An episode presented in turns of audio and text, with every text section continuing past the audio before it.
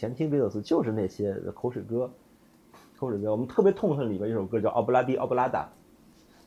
为什么呢？为什么痛恨呢？这首歌是什么呢？就是我们当时就在这个学校里面，呃，就早上起来，我们那时候住校的学生早上起来要跑操的，六点半到七点这个时间来必必须起来跑操。跑操的话，就是你肯定不不愿意醒了，然后学校大喇叭就会放音乐，放音乐，放那个外国歌曲大联唱，外国歌曲大联唱，其中第二首就是这个奥布拉迪奥布拉达啊，这个所有人就就听着很崩溃，一听到这个就崩溃了，就觉得要起床的那种感觉。推荐如果要推荐电影或者是音乐的话，我可以合着推荐一个东西，就是呃动画片叫《黄色潜水艇》（Yellow Submarine）。Yellow Submarine 的这个电影是非常棒的，非常棒的。呃，就是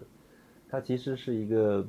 呃西方的波普文化的一个在比较比较发达的一个时期，或者说最高峰的一个时期出现的一个东西。Beatles 它每一呃就是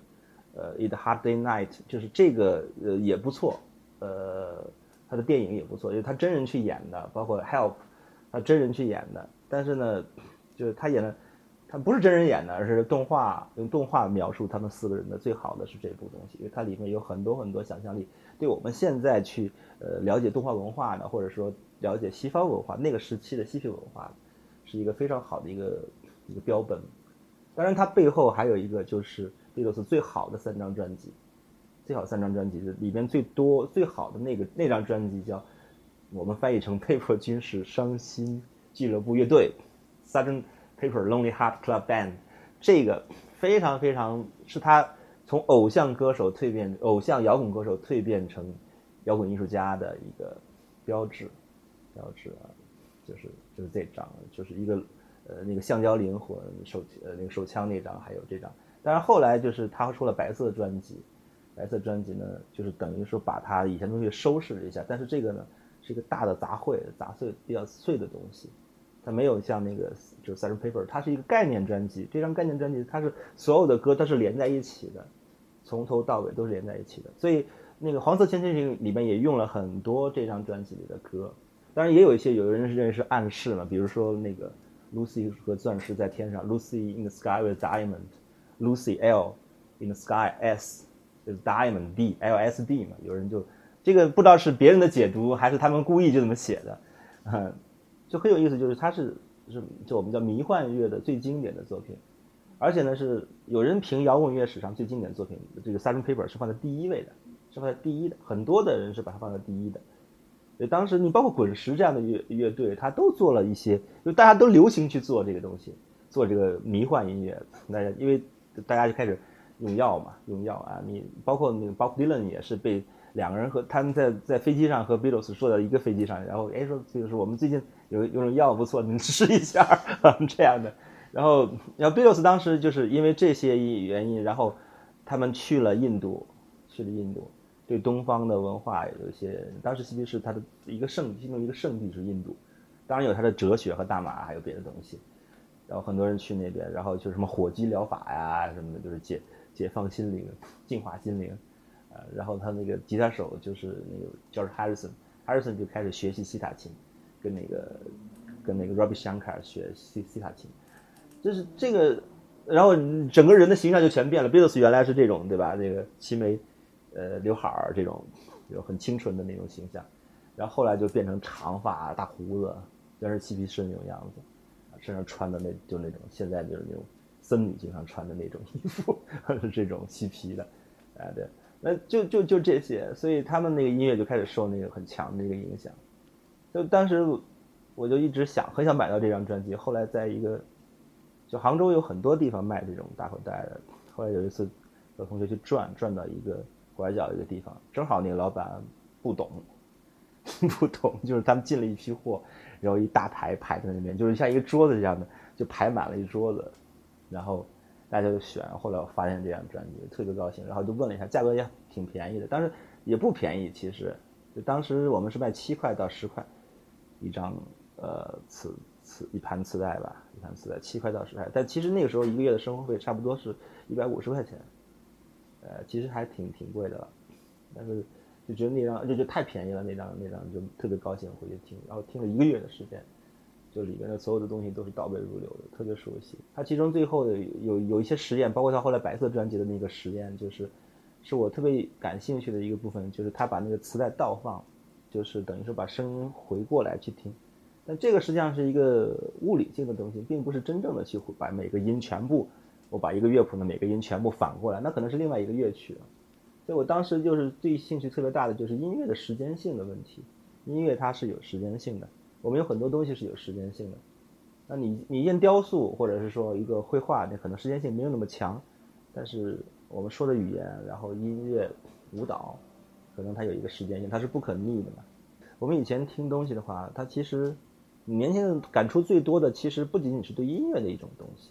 其实它是一种很综合的一种东西，对吧？我们同学有人有的同学失恋了以后，听什么张学友的歌，把自己关到锁在柜子里边。这样一直在那哭，就觉得那个歌是他整晚都在听那一首，就觉得那个歌对他来说特别感触。这个我们是每个人都无法替代别人的音乐经验。其实国内的东西听的感触多的还是崔健的东西。崔健呢，就是呃两推荐两，如果是推荐两张的话，是《解决》和《红旗下的蛋》，这两张是我觉得他呃在他的自己的那个个人的个人的追求和。大众的口味之间的一个协调的一个最最好的一个临界点，他有的他其实总是在这个地方摇摆嘛，摇摆。他和姜文那波人都是这个情况，就是你想你想让我给你来点媚俗的，我就给你来个反的。你一会儿说你这人不行了，我再给你哎，我再出来又给你弄一个什么让子弹飞，让你再爽一下。等你再回来的时候，我再给你再给你那个那些人就这么矫情对吧？那些贱人。他就是这样，没办法啊。国内杭州有特别好的音乐人，呃，就李建宏。那我推荐的话，就推荐李建宏的音乐。当然，当然这是他的特别特别小众，他是电噪音嘛，噪音。李建宏是最早杭州做乐队的一拨人，就跟我们差不多同时的。那当时叫寄生兽吧，还是什么的。后来他那挺挺矬的一个名字，是搞金类似于金属这样的东西啊。后来他不做这个了，然后他开始就是进入到那个新的一个经典，就是他成立一个乐队叫第二层皮，他自己也搞了这叫第二层皮音乐节，我一开始也参与了他们音乐节的几次演出，我也在做一些实验实声音实验的这个部分。他其实出唱片的那个速度和窦唯是差不多的，呃，就就自己经常会录一两张，一年会出个三三四张、四五张这样的，都都是可以的，就独立的这种唱片。就是在噪音这个部分里面，他一开一开始做的话，他就是比较就比较极端的去做这些东西，所以演出的时候大家都都有点怕。当时就第二层皮，我们有人管它叫掉一层皮啊。你去他那个现场的话，你你听超过二十分钟，人就半聋了，对吧？就是，所以所以呢，因为那个噪声的分一是分贝比较大，而且主要都是噪声，主要都是噪声的话，那么呃。也就即使是经常听的人也受不了，经常那个听力会受损的，啊，所以很多人就听个五分钟，捂着耳朵再出去一会儿，然后回来再回来听，他就这个这个东西，因为实验噪音是不是一般人能够接受的？它一定是小众之中的在在小众，但他其实是把他在杭州的话，就是把杭州带到了一个高度，就是杭州是整个中国实验音乐的一个重要的一个，他现在去北京了，